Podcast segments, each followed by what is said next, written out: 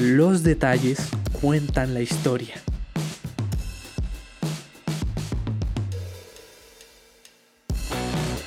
Pero ¿de quién depende decir que una historia está terminada? Relatos para ser escuchados en voz alta. Bienvenidos a La Sombra de Macondo Podcast.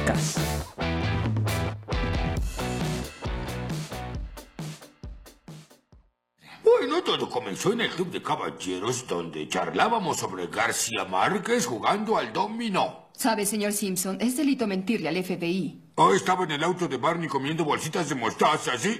En el día CC1000 de la cuarentena nacional, con 24.200 excepciones para salir, con ustedes el orgullo de Colombia, nuestro premio Nobel de Literatura, Gabriel García Márquez.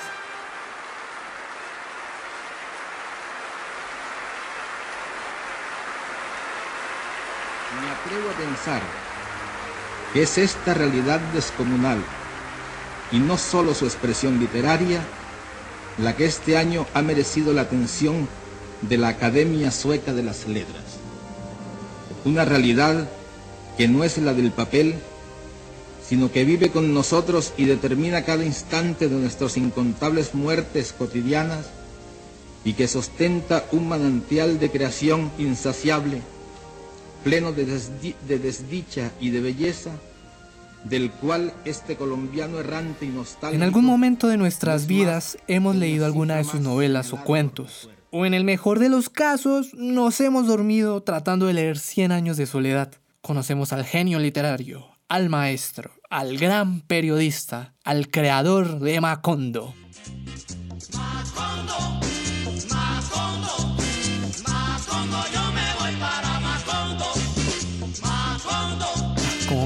Canción. Su obra pertenece al canon literario y es uno de los santorales de la literatura latinoamericana. En el nombre de Borges, Cortázar, Gabo y Amén. Pero no vamos a hablar del Gabo que todos conocemos. No, no, no. Aquí no. Hoy quiero compartir la historia de una etapa oscura de su vida. La vie bohème tropical. Cuando García Márquez vivió en los cuartos desocupados de los bordeles de Cartagena de Indias y Barranquilla. Ah, y trabajó como periodista en las oficinas de El Heraldo y El Universal. Bienvenidos a la sombra de Macondo. Aló a los, a los colombianos en el exterior, aló a los colombianos en el exterior, aló a los colombianos en el exterior. A la 1 y 30 minutos del día 9 de abril de 1948, a la abril de 1948, a nuestra 14 15 fue asesinado por un policía conservador, el doctor Eliezer Gaitán, por órdenes del Partido Conservador y del gobierno conservador. Cuatro balazos por la espalda le dio el policía conservador mandado por el gobierno El conservador. 9 de abril de 1948 fue un día histórico para Colombia. Fue asesinado el caudillo liberal Jorge Eliezer Gaitán, lo que desataría las revueltas del Bogotazo. RCN Radio fue fundada bajo el nombre de Radio Cadena Nacional, pero también fue un día histórico para la vida de Gabriel García Márquez. El Bogotazo le cayó como anillo al dedo. Gabo estaba estudiando Derecho en la Universidad Nacional de Colombia, la universidad más importante del país para entonces. Bueno, algunos todavía la siguen considerando. Y detestaba esa carrera. No quería ser abogado. Cuando leí en sus biografías esta parte de su vida me identifiqué un poco. Muchos colombianos sueñan con pasar a la Universidad Nacional, ser el orgullo de sus padres. Yo casi estudié Derecho en la Nacho. Y bueno, es un episodio doloroso de recordar y es una buena historia para otro podcast. Pero bueno, lo que me llama la atención es el efecto dominó que causó el Bogotazo en la vida de Gabriel García Márquez. Así que el 9 de abril fue la excusa perfecta para abandonar sus estudios y regresar a la costa. Y adivinen a quién no le gustó esa decisión. A su padre. ¿Qué diablos pasó? ¿A quién se le ocurre abandonar la universidad más importante de Colombia? Solo a García Márquez. Para ese entonces no estaba de acuerdo con los sueños de su hijo de ser escritor y pensaba que el derecho era el camino para que ayudara por fin a la familia.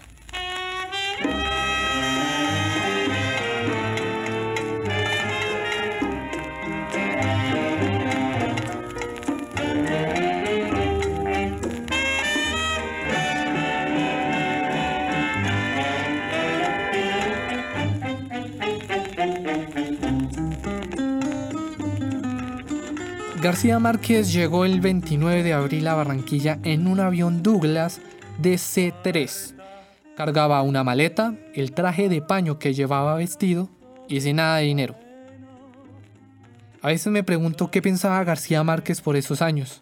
En su biografía Vivir para contarla, en un momento escribe que no sabe cómo carajo sobrevivió entre mayo de 1948 y enero de 1954, porque ese mes regresó a Bogotá y fue contratado como redactor en las oficinas del espectador y se convertiría en el gran periodista que todos leemos con mucha pasión.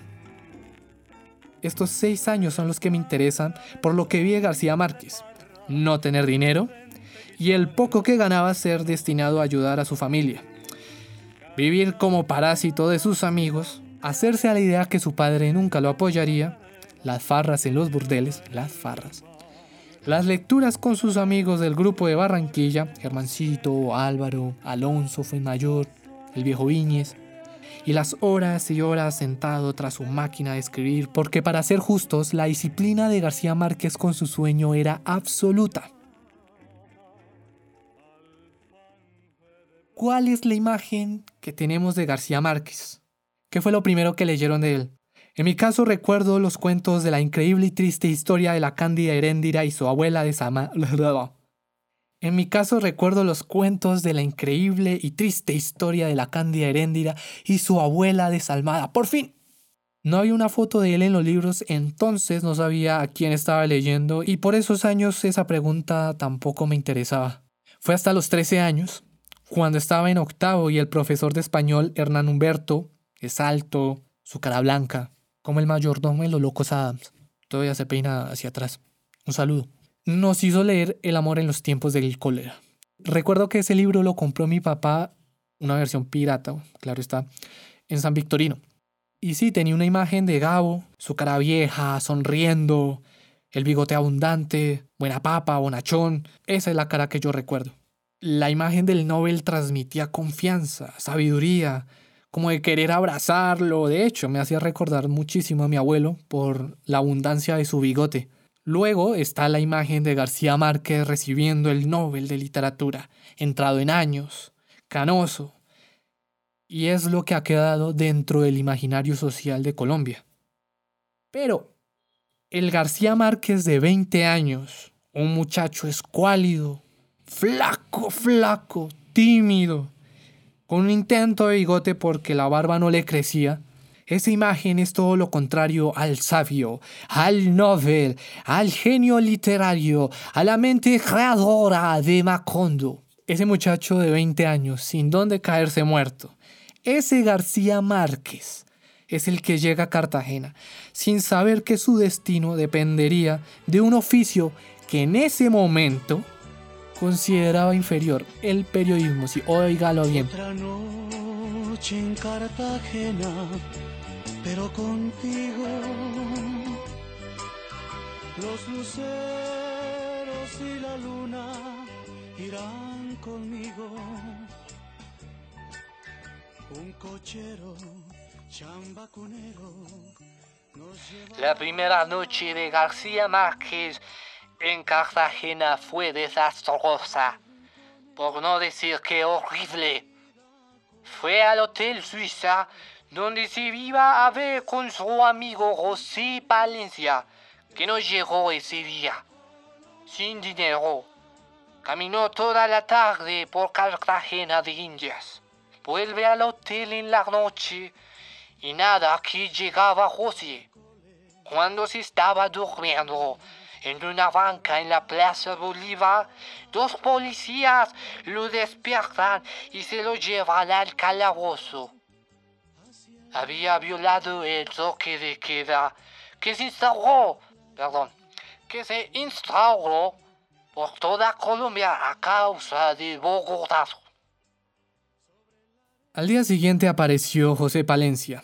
Él pagó la multa y los gastos de alquiler de la habitación en el Hotel Suiza, sí, porque volvieron. Ese hotel en ese momento era una de las residencias estudiantiles más conocidas de Cartagena y pues, pues ¿dónde más iba a llegar? Iba a llegar, sí, pues, Algunos pensarán que la idea de irse a Cartagena era mejor que haberse quedado en Bogotá, terminando sus estudios como abogado en una carrera que odiaba. Pero allá estaba Gabo, ¿sí? viviendo como parásito del dinero de José Palencia, de farra en farra, y viviendo una vida que no le pertenecía. Con Juancho ingresaron a la Universidad de Cartagena. Para ese entonces García Márquez no había enfrentado a su padre y pues se inscribió sin problemas a segundo año de Derecho en la Universidad de Cartagena. En Vivir para contarla escribe que los profesores de Derecho de, de la universidad le hicieron un examen oral y pues pasó. Pasaron algunas semanas, las farras se fueron acabando y tenía que buscar un trabajo. García Márquez caminaba por la calle de la mala crianza, por donde era el viejo barrio de los esclavos de Getsemaní, y se encontró con Manuel Zapata Olivella. Quiero asumir que saben quién es Manuel Zapata Olivella. Estamos, ¿cierto?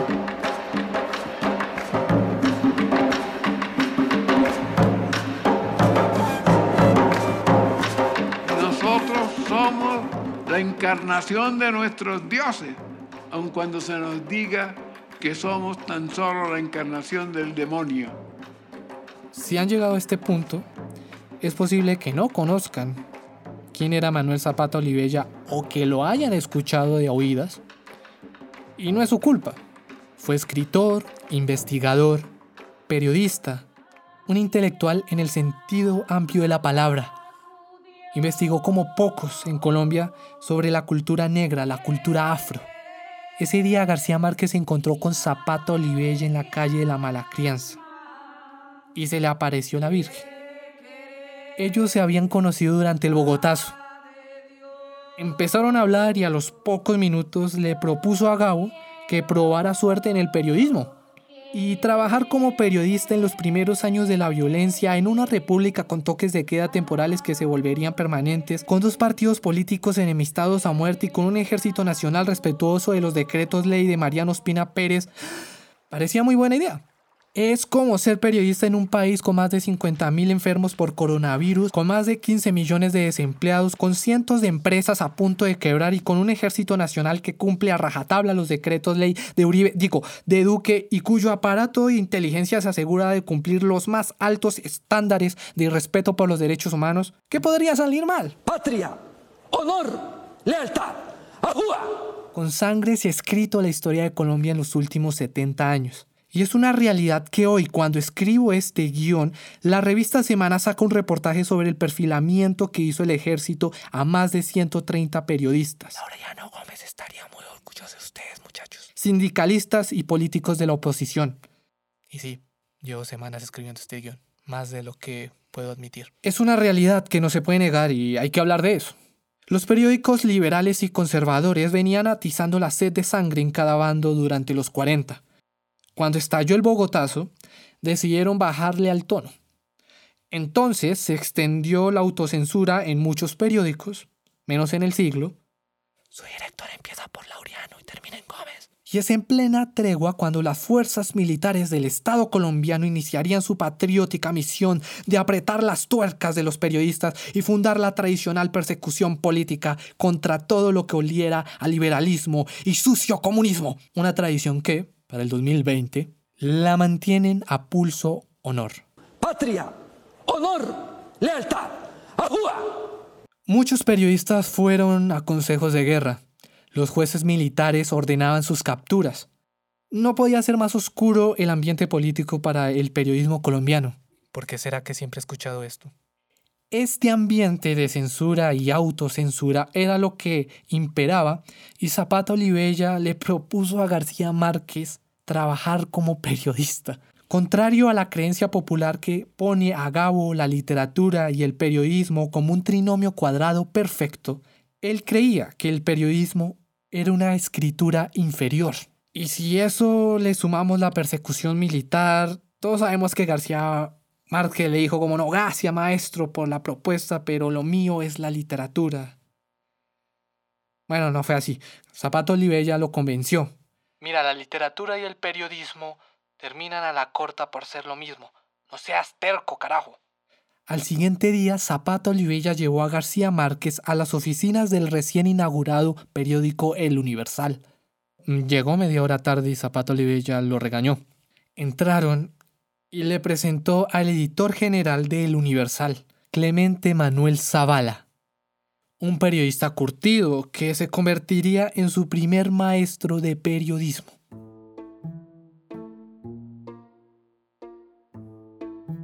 Trabajó como periodista del Universal en dos periodos. El primero entre 1948 y 1949. En 1950 trabajó para el Heraldo de Barranquilla. Regresaría para el Universal en 1951. En diciembre de ese año vuelve otra vez Heraldo hasta finales de 1952. Durante estos cinco años aprendió un oficio que, repito, no lo convencía del todo en un inicio. En Cartagena aprendería que la censura y la autocensura eran los dos pilares fundamentales de la democracia colombiana. En Barranquilla aprendería que la mamadera de gallo y las conversaciones de madrugada con los amigos son las mejores clases de cine, literatura y periodismo. Si nos detenemos en el estilo de Gabo, era muy literario y político para la censura de ese momento. Muchas columnas que escribía fueron editadas por Zavala. Este periodismo de Gabo era la antigua, uno que se practicaba en los primeros años del siglo XX, donde primaba la creación literaria sobre cualquier otra cosa. Así inició la carrera de Gabo. En lo profesional, bien. En lo económico, un desastre. Le pagaban 32 centavos por columna, o por jirafa, como él decía. No tenía un sueldo fijo. Las otras labores que hacía en el periódico como cribar los teletipos eran unas máquinas medianas que permitían transmitir la información, los famosos cables en rollos infinitos de papel de prensa. Seleccionar nuevos artículos o proponer comentarios no se las pagaban. En la universidad tampoco le iba bien. Faltaba muchísima clase.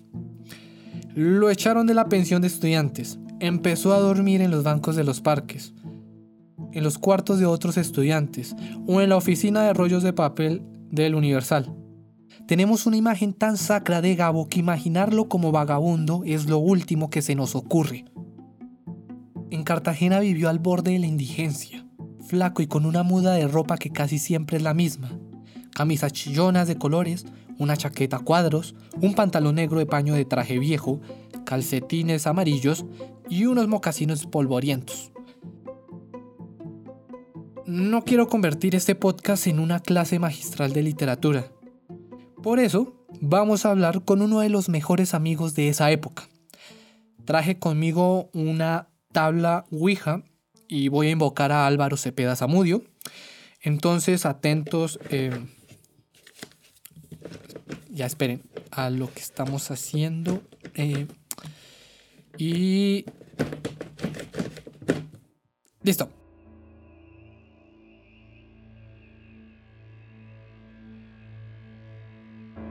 Señor de las tinieblas, concédeme la gracia poética y permíteme hablar con Álvaro Cepeda Zamudio, así sea por unos minutos.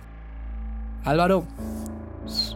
Hey, ¿me escucha? Álvaro, yo te quiero invocar. Álvaro, si me escuchas, ¿me puedes oír?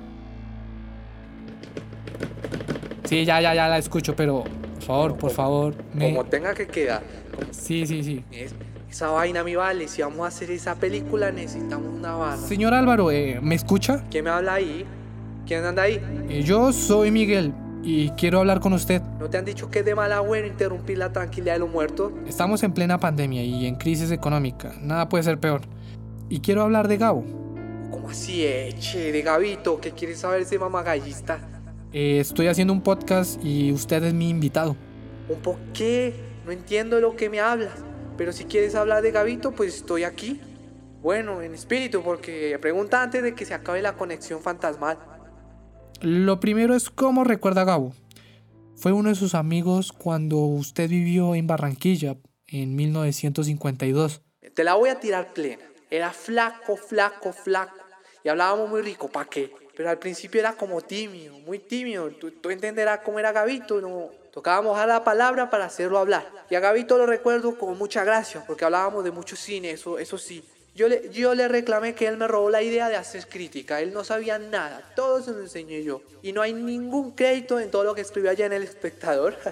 y Gabito, eh, pues, Gabito era muy flaco, como te digo. Y a, a veces ni se bañaba y llegaba amanecido en las oficinas del Heraldo. Eso sí, no era un vago. Escribía y leía, escribía y leía. Y le pasé muchos libros que después charlábamos con una botella de ron al lado. Leíamos a Woolf, a Faulkner, sobre todo. Yo soy un desorden que ni te imaginas y debo reconocer la disciplina de Gabito para escribir. Mira, pasábamos derecho noches enteras y adivina qué era lo primero que llegaba a hacer en el cuarto de los bordeles de New York. Yo llegaba a escribir, encendía un cigarro, escribía. Encendía un cigarro y escribía. Esa disciplina yo nunca la tuve. Por eso me demoré tantos años en escribir la casa. En cambio, Gabito escribía hasta dormir, borracho, trasnochado. No perdía la oportunidad y cargaba una carpeta de cuero toda rara que, que cuidaba más que a su propia vida. Una vez se le perdió y se volvió como loco y nos tocó buscar por toda Quilla. Y hasta y la encontramos, afortunadamente. Pero esa carpeta guardaba sus cuentos y el primer manuscrito malogrado de la hojarasca. ¿Usted leyó ese manuscrito y qué le dijo a Gabo? Pues, pues mira, mi vale.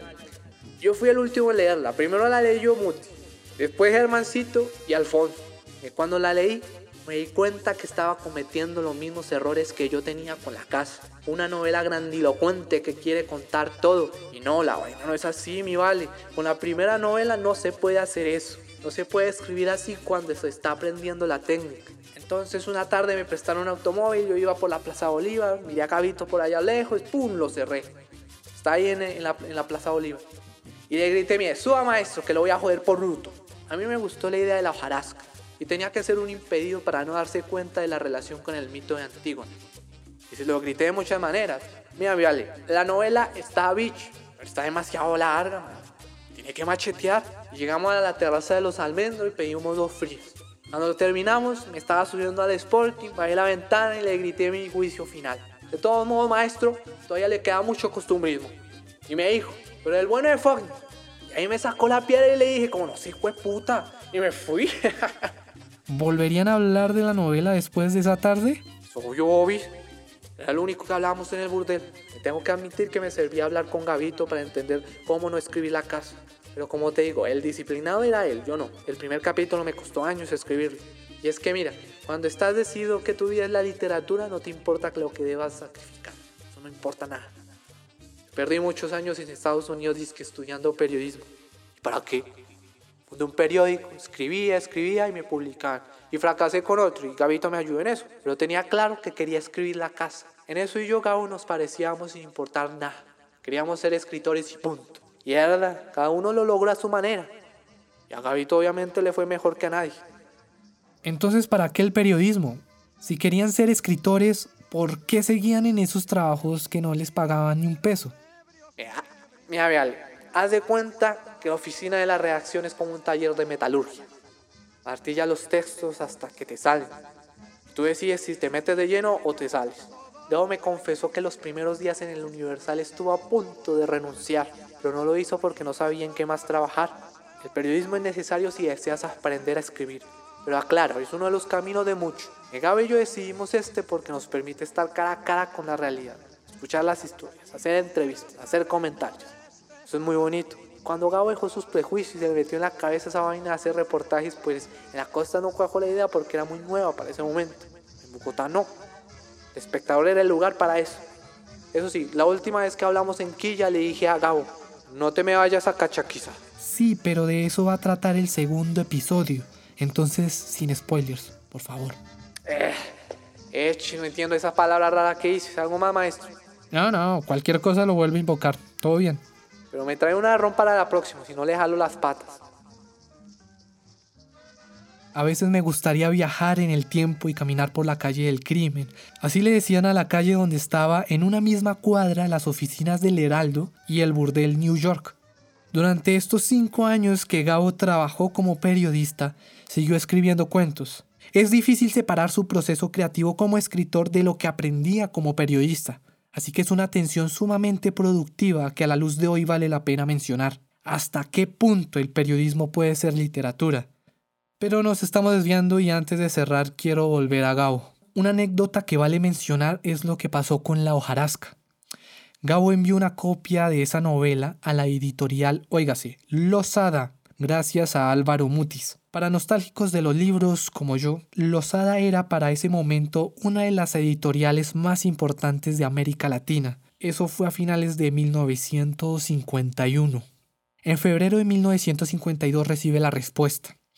La hojarasca estaba bien escrita, con algunos pasajes poéticos, pero le recomendaban que se dedicara a escribir otra cosa, menos a ser novelista. Escribe Gabo en Vivir para contarla.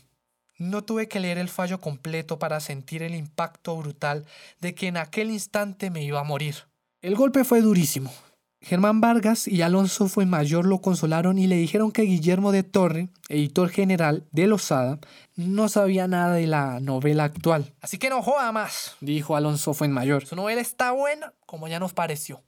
Esta es la imagen del fracaso y es la que menos conocemos de García Márquez. Bueno, también está la anécdota de Cien años de soledad. Su historia de vida se cuenta como la de un héroe y dista mucho de la realidad de entonces.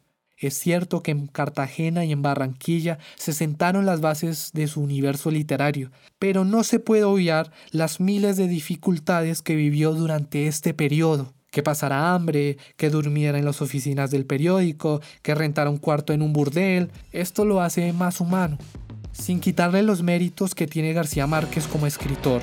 Esta parte de su vida no se cuenta y es lo que vamos a seguir indagando en el siguiente episodio, que les prometo será más político y con el visto bueno del Ejército Nacional que nos está escuchando, hablaremos de su relación conflictiva con su padre y su paso definitivo como reportero en las oficinas de El Espectador en 1954.